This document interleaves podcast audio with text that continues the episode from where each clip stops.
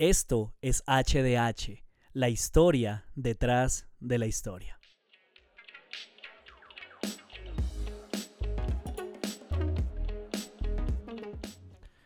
Bien, un saludo a todos nuevamente. Episodio número 4, ¿no?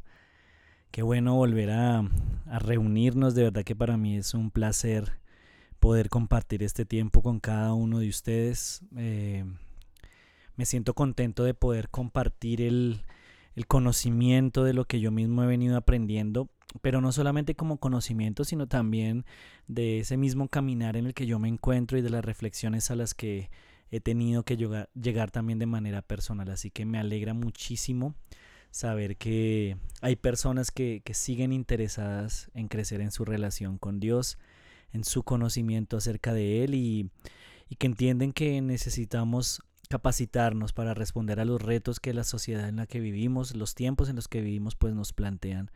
Así que muchas gracias, bienvenidos nuevamente. Este episodio tiene como título Una cita con el doctor de nuestras almas. Una cita con el doctor de nuestras almas.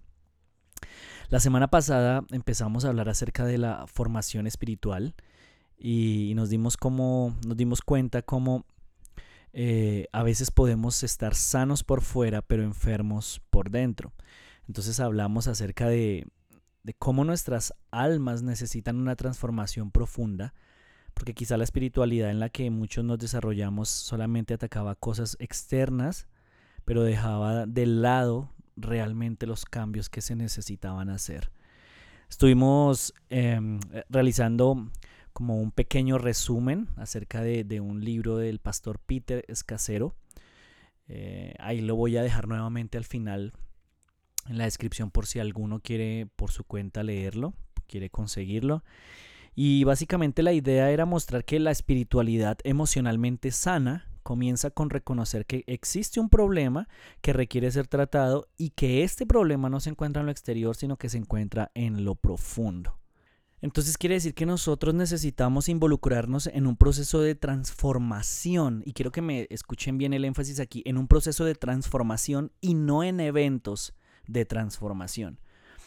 Y cuando hablo acerca de eventos, me refiero a esas experiencias espirituales que eh, suceden pues ya sea en un templo, en nuestras casas, en un lugar de retiro, en tiempos de oración, tiempos de ayuno, que son ocasionales y que claro, que nos permiten experimentar el amor, que nos permiten experimentar la gracia, el favor de Dios, pero que en últimas no sirven más sino como catalizadores del cambio. O sea, está bien abrazarlas, está bien disfrutar de esas experiencias, son especiales, hacen parte de nuestra historia, de nuestro caminar con Dios, pero no podemos depender de ellas. Es necesario involucrarnos en un proceso de transformación, un proceso que va a tardar el resto de nuestras vidas. Es un proceso en que nos va a llevar eh, a vencer ciertas cosas, pero luego a descubrir que hay otras más en lo profundo y que es necesario seguir trabajando también en ellas. Entonces, el cambio al que, al que aspiramos llegar no es solamente se trata de empezar hábitos, de, cambiar ciertas cositas en nuestra vida, sino que se hace necesaria una revolución en la forma en que creemos que debemos seguir a Jesús. Es necesario que volvamos a, repensar conceptos como eh, eh, el discipulado, realmente qué significa ser discípulo de Jesús, realmente cuál es el fin de las disciplinas espirituales, es necesario que estemos dispuestos a pensar en esto. Es necesario entonces pasar de las ramas a las raíces y solamente así podremos de verdad empezar a ver cambios en nuestra vida. Pero entonces, para lograrlo, es fundamental que hablemos acerca de los síntomas que una espiritualidad enferma presenta. Y si usted no sabe de lo que estamos hablando con espiritualidad enferma, le invito a que se devuelva, que pause acá y se devuelva al episodio anterior para que pueda tener una comprensión mayor. Y, es, es, es, es fundamental esta, esta cuestión de los síntomas porque de la misma manera yo no sé cuántas veces usted ha tenido la oportunidad de ir al médico, creo que no es una experiencia agradable para muchos, pero cuando vamos, porque ya estamos muy enfermos, que en el caso de los hombres es así, ¿no? Ya cuando estamos terriblemente enfermos, ahí es cuando vamos al médico. Eh, una de las cosas que nos pregunta el doctor al inicio es los síntomas que hemos, que hemos tenido. y de ahí es que él puede hacer un diagnóstico. Y de la misma manera funciona con este ejercicio que yo quiero que hagamos en el día de hoy. Yo les voy a presentar unos síntomas, en este caso lo vamos a hacer al contrario.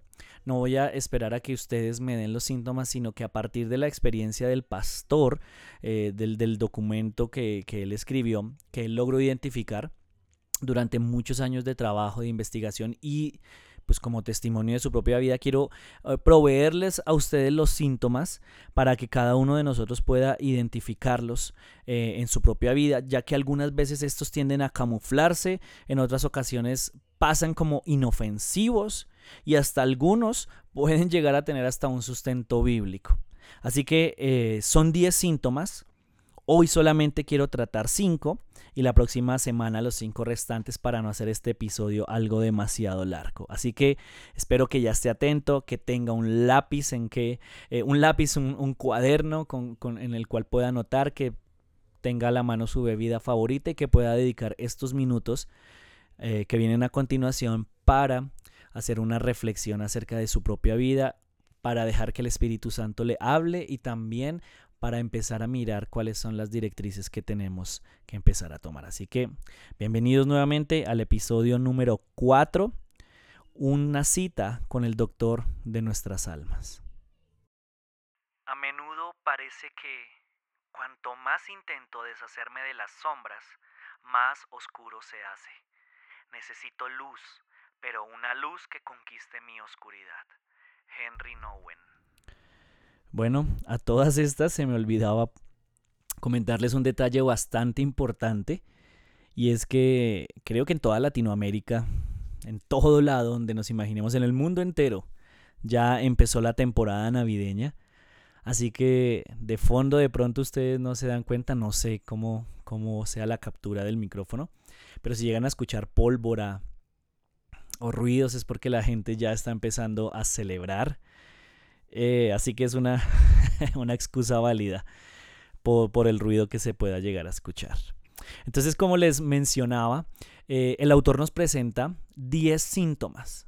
Pero pues como son bastantes y la idea no es ir a las carreras, aunque sí quiero presentarlos de manera breve, eh, solamente voy a tratar 5, aunque se los voy a leer todos los 10 para que usted los vaya, los vaya anotando si quiere o vaya reflexionando sobre cada uno de ellos, pero vamos a profundizar, vamos a tratar de hacer una explicación, una exposición breve, eh, pero profunda de los primeros cinco. Así que vamos. Primer síntoma, usar a Dios para huir de Dios. Segundo, no hacer caso a los sentimientos de ira, tristeza y miedo. Número tres, ceder a las cosas malas. Número 4. Negar el impacto que el pasado tiene en el presente. Número 5. Dividir nuestra vida en laica y sagrada. Número 6. Hacer para Dios en vez de estar con Dios. Número 7. Excluir el conflicto de la espiritualidad. Número 8. Disimular la angustia, la debilidad y el fracaso. Número 9. Vivir sin límites. Número 10 juzgar el viaje espiritual de otras personas. Creo que con esa breve descripción ya muchos de nosotros podríamos identificar cuáles son los síntomas y si acaso estamos batallando con alguno de ellos. Pero entonces, como les mencionaba, vamos a hablar brevemente de esos primeros cinco, pero también quiero que usted haga un ejercicio de reflexión para que pueda lograr identificar cuáles son específicamente aquellos con los que batalla. Pero pues como hacía aclaración al inicio del, episodio, si usted está interesado en, ahondar por su cuenta aún más, le invito pues a que pueda leer el libro, ¿no? A que pueda adquirirlo en medios digitales, en medio físico y pues eh, tomarse ese tiempo para eh, escuchar la voz de Dios. Entonces, iniciemos con los, los primeros cinco. El primero, usar a Dios para huir de Dios. Eh, esto hace referencia básicamente a que externamente muchos de nosotros como creyentes eh, nos hemos comprometido con una serie de actividades espirituales, pero en realidad las usamos para evadir el sufrimiento de la corrección. Otra vez se lo repito, nos hemos comprometido externamente con una serie de actividades espirituales, pero en realidad las usamos para evadir el sufrimiento de la corrección. Llenamos nuestras agendas de actividades espirituales, pero en última se, se convierten en eso, actividades espirituales, hacer por hacer, pero en lo profundo de nuestra alma lo que queremos es no estar en silencio para así no tener que escuchar verdaderamente quizá lo que Dios tiene que decirnos a cada uno de nosotros. Así que les doy unos, unos ejemplos personales y que el autor también menciona. Entonces es muy fácil eh, servir a Dios para recibir aplausos de otros y no para darle la gloria a Él. Servir a Dios para recibir aplausos de otros y no para darle la gloria a Él. Segundo, hacer cosas en nombre de Dios cuando Él nunca me las pidió en primer lugar. Tercero, orar para que Dios se una a mis planes y no al revés. Número cuatro, aparentar ser muy cristiano, muy espiritual para impresionar a otros. Cinco, utilizar los mismos textos bíblicos para demostrar mis posturas pero sin estar dispuesto a preguntarme si el Señor quería que yo defendiera eso. Número 6. Usar la verdad bíblica para juzgar y menospreciar a otros. Y el último, usar textos bíblicos para pedir respeto con el fin de evadir escuchar que tengo grietas. La lista es un poquito más amplia en el libro, pero yo tomé esas porque creo que eh, en algún momento o en este mismo momento me he identificado. Creo que, que he caído más de una ocasión en esta situación. Así que yo le pregunto, ¿usted usa a Dios para huir de Él? Reflexione. Síntoma número dos, no hacer caso a los sentimientos de ira, de tristeza y de miedo.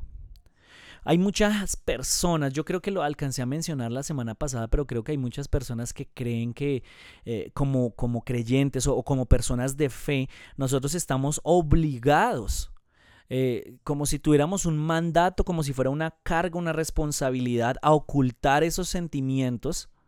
¿Sí? Y entonces lo que hacemos es sencillamente llenarnos de falsa confianza, ni siquiera es fe, es falsa confianza, tratando de hacer que estos sentimientos desaparezcan. Y como dice el autor, citamos las escrituras, oramos las escrituras, memorizamos las escrituras para evitar que esos sentimientos nos abrumen. Pero el problema es ese, que no queremos enfrentarlos. Utilizamos la Biblia sencillamente para tapar nuestros temores, para tapar nuestra tristeza, para tapar nuestra ira, pero en realidad no se van porque lo único que queremos es como callar las voces con las que luchamos. Pero entonces aquí, eh, ¿cuál es el asunto? La idea no es llegar a ningún extremo, ¿no? La idea no es ignorar por completo los sentimientos, pero pues tampoco eh, hacerle caso a todo, en todos nuestros sentimientos, porque la misma palabra nos recuerda que el corazón es, creo que una de las cosas más engañosas que existe. Debe haber un balance en el que yo escucho mis sentimientos, los expreso realmente a Dios y dejo que Él trabaje en mi corazón. El pastor Peter lo cita de la siguiente manera en el libro como seres humanos tenemos sentimientos. Y el hecho de querer minimizarlos o negarlos significa distorsionar lo que implica ser portadores de la imagen de nuestro Dios. En la medida en que no podamos expresar nuestras emociones, seguimos siendo incapaces de amar a Dios, a los otros y a nosotros mismos. Y para eso eh, creo que uno de los podríamos mencionar varios episodios, pero solamente quiero ilustrarlo de dos maneras.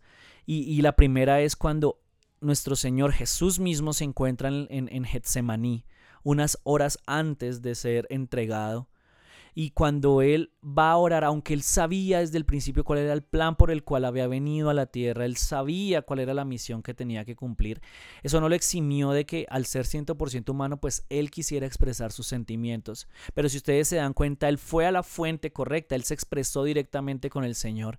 Y en los evangelios podemos darnos cuenta cuando él menciona en oración, Señor, si quieres, pasa de mí esta copa pero en últimas que no se haga mi voluntad sino la tuya. Él no negó el conflicto que tenía en su interior, él no negó quizá el miedo que sentía en su corazón, pero lo expresó de la manera correcta. No se lo guardó, no se lo tragó y no dijo, no, aquí no pasa nada, vamos en fe, vamos en victoria, aquí todo es para adelante, nada para atrás. Aunque él sabía que esa era la meta, no dejó de sentir muchas emociones. Y por el otro lado, pues creo que los, los salmos son el ejemplo más claro acerca de cómo Dios nos invita a ser brutalmente honestos con Él a que confesemos lo que tenemos en nuestro corazón, a que em, saquemos a la luz la pena que nos está agobiando y que a veces tratamos de maquillar con, con una máscara de fe, ¿no? Entonces, ese es el síntoma número dos. Número tres, ceder a las cosas malas. Ireneo, uno de los padres de la iglesia, dijo hace muchísimos años, la gloria de Dios es un ser humano completamente vivo. Pero eh, cuando, cuando uno va a las escrituras, uno diría, no, no, no, no, la gloria de Dios no es que nosotros vivamos, la gloria de Dios es que nosotros muramos, porque Jesús nos invitó a morir, ¿no? Que es necesario tomar nuestra cruz, seguirlo todos los días, morir, el grano que no cae a tierra y muere, no puede llevar fruto. Entonces ahí uno dice, pero bueno, entonces ahí cuál es, cuál es lo correcto, le hacemos eh, caso a lo que está en la escritura o le hacemos caso a este hombre que ha estudiado las escrituras. Y el asunto es que ninguna de las dos se contradice realmente. Lo que pasa es que a veces tenemos una mala interpretación teológica. Porque creemos que entre más desdichados somos y entre más sufrimos y entre más nos duele la vida, más nos ama Dios. Y entonces ahí es cuando ya toma claridad la frase que dijo Ireneo y la frase que dijo Jesús en el contexto. No se trata de eso. ¿Sí? Si bien Dios nos pide que abandonemos todo eh, eh, eh, esa vida pecaminosa con la que nosotros batallamos, el, asunto es que hay muchas personas que ya lo han llevado al extremo y creen que ceder a las cosas malas es ceder a la vida en, en su totalidad. ¿Sí? E, en otras palabras, que todo lo que existe alrededor de nosotros es malo y tenemos que liberarnos de esto. De hecho, ese es un pensamiento agnóstico que existió en la iglesia del primer siglo. Se creía que el alma estaba encapsulada en un cuerpo eh, que era perverso y que algún día, la esperanza era que algún día fuera liberada y que pudiéramos experimentar todo lo que se encuentra en el plano espiritual y que todo lo que nos rodeaba en este, digamos, plano terrenal, pues obviamente era perverso y tenía que ser destruido. Pero hay cosas muy buenas que son regalos del Señor que son esos dones perfectos que, han descendido del cielo. Y la vida misma es un regalo, cosas como la amistad, la alegría, la música, la belleza, la recreación, el descanso, el, el, tener la oportunidad de reírnos, la naturaleza misma nos demuestra que Dios no solamente se interesa en lo que está dentro de nosotros, sino en todo. Y que así como hay cosas malas realmente que pueden hacernos daño, hay otras cosas que Él ha dejado para que traigan vitalidad a, cada uno de nosotros, ¿no? Entonces cuando empezamos a seguir a Jesús, eh, a lo que hace referencia el autor es que podemos empezar a vivir una vida plena. Y esa vida plena es, es una vida holística, una vida integral, una vida que abarca todas las áreas de nuestra vida, porque en última nosotros no solamente somos espíritu, nosotros somos un compuesto de varias áreas y el Señor Dios está interesado en que nosotros encontremos plenitud en cada una de ellas. Esa es precisamente la vida que Él planeó para nosotros. Síntoma número cuatro negar el impacto que el pasado tiene en el presente.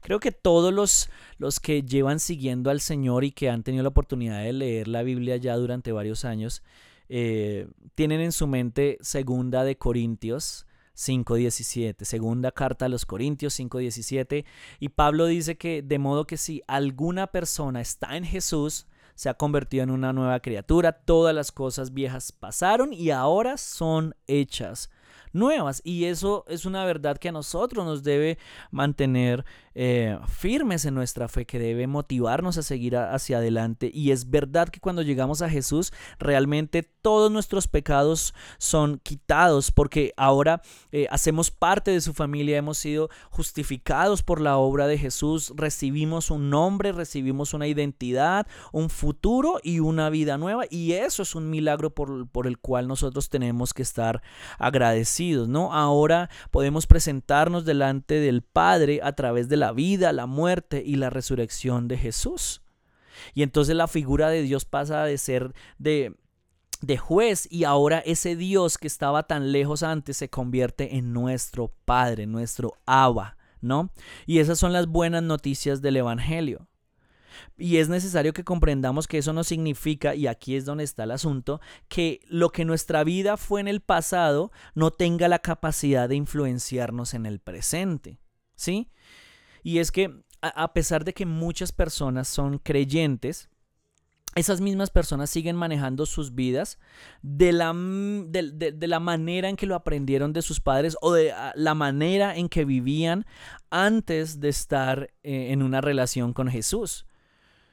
Y es increíble, pero en medio de, grupos de creyentes podemos ver personas que antes de, estar en, una relación y, con Cristo y pertenecer a una comunidad de fe, eh, veían el machismo como algo justificable y al llegar a la vida en Jesús siguen siendo machistas eh, y no, han entendido realmente el concepto de sumisión porque no han tratado con esa parte del pasado.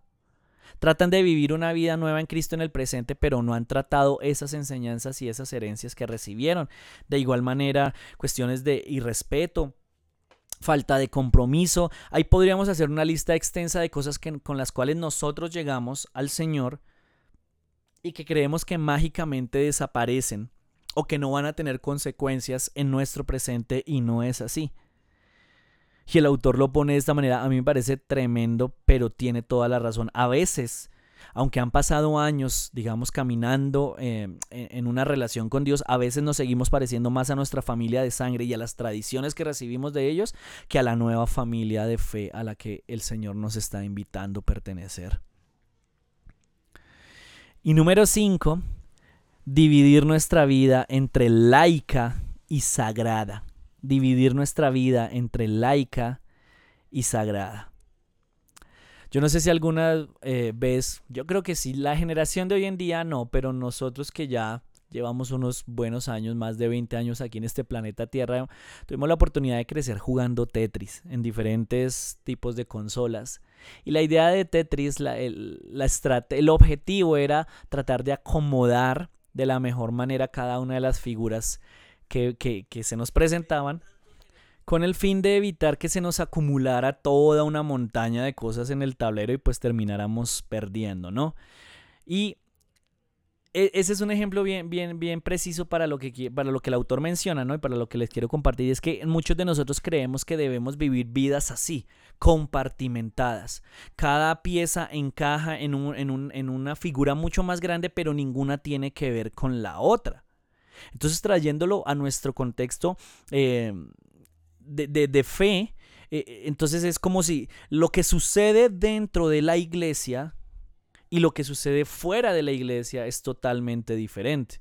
Entonces las personas que vemos en la iglesia eh, cantando, que vemos, sí, disfrutando de lo que está sucediendo, son las mismas personas que al salir de ahí eh, salen gritando y peleando con las personas que eh, no les dejan avanzar rápidamente en en el tráfico, ¿no? Eh, la, misma mujer que vemos en la iglesia que ora con fervor y compasión es la misma que le grita a su esposo eh, de manera irrespetuosa por su falta de autoridad y cree que Dios la está respaldando por la forma en que está hablando, ¿no?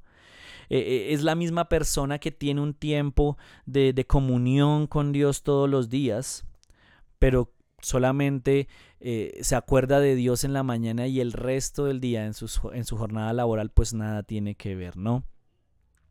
Entonces muchos tenemos una relación con Dios precisamente el domingo, cuando tenemos la oportunidad de venir a, a, un templo o a una iglesia o conectarnos virtualmente, pero el resto de la semana no nos acordamos de Él. Y eso demuestra entonces que nuestras vidas están separadas entre lo que es sagrado, que sucede en el contexto, en los ámbitos religiosos, y lo que sucede también fuera de estos.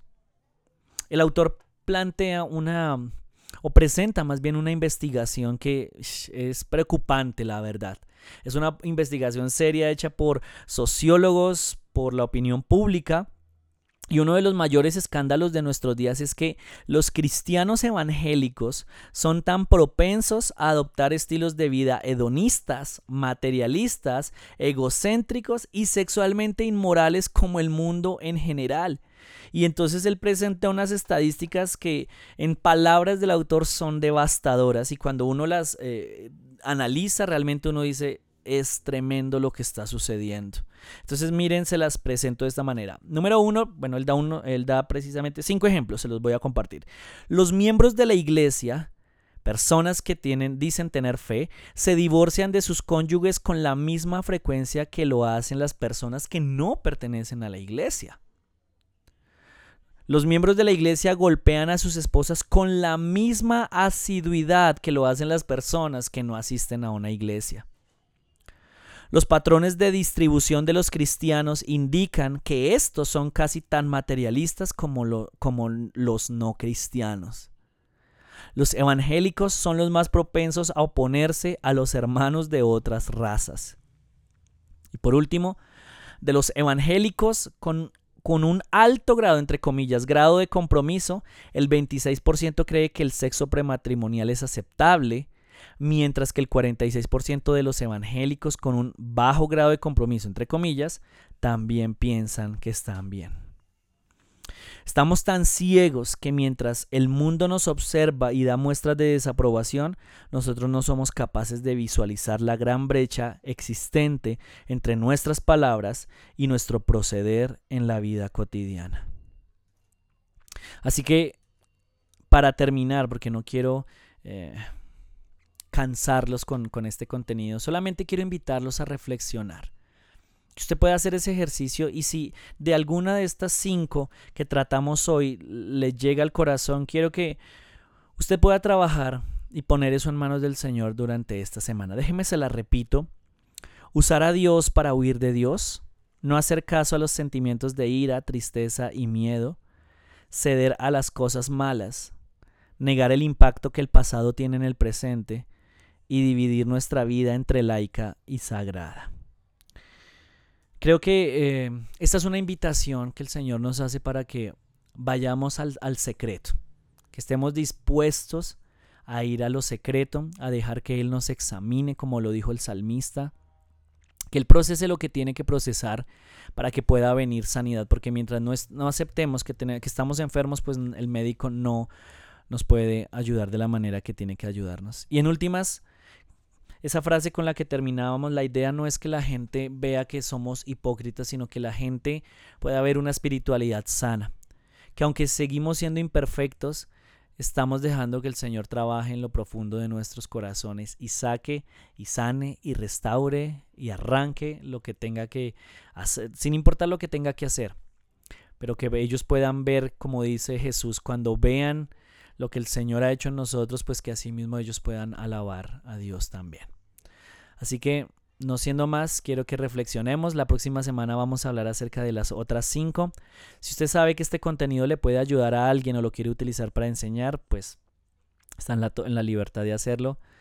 Espero que nos tomemos estos días que vienen para reflexionar y que la próxima semana, cuando hablemos acerca de los otros cinco síntomas, pues estemos ya eh, dispuestos a escuchar también, ¿no? Vamos a hablar acerca de hacer para Dios en vez de estar con Dios, que creo que muchos hemos caído en eso.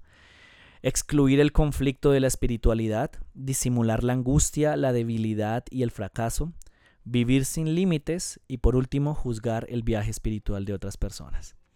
Así que no siendo más, muchísimas gracias por haber estado una semana más acompañándome, aprendiendo. Esto es HDH el otro lado de la historia, ¿no? La historia que hay detrás de las historias que hemos aprendido. Muchísimas gracias. Esta fue la primera parte de una cita con el doctor de nuestras almas. Nos vemos la próxima semana. Chao.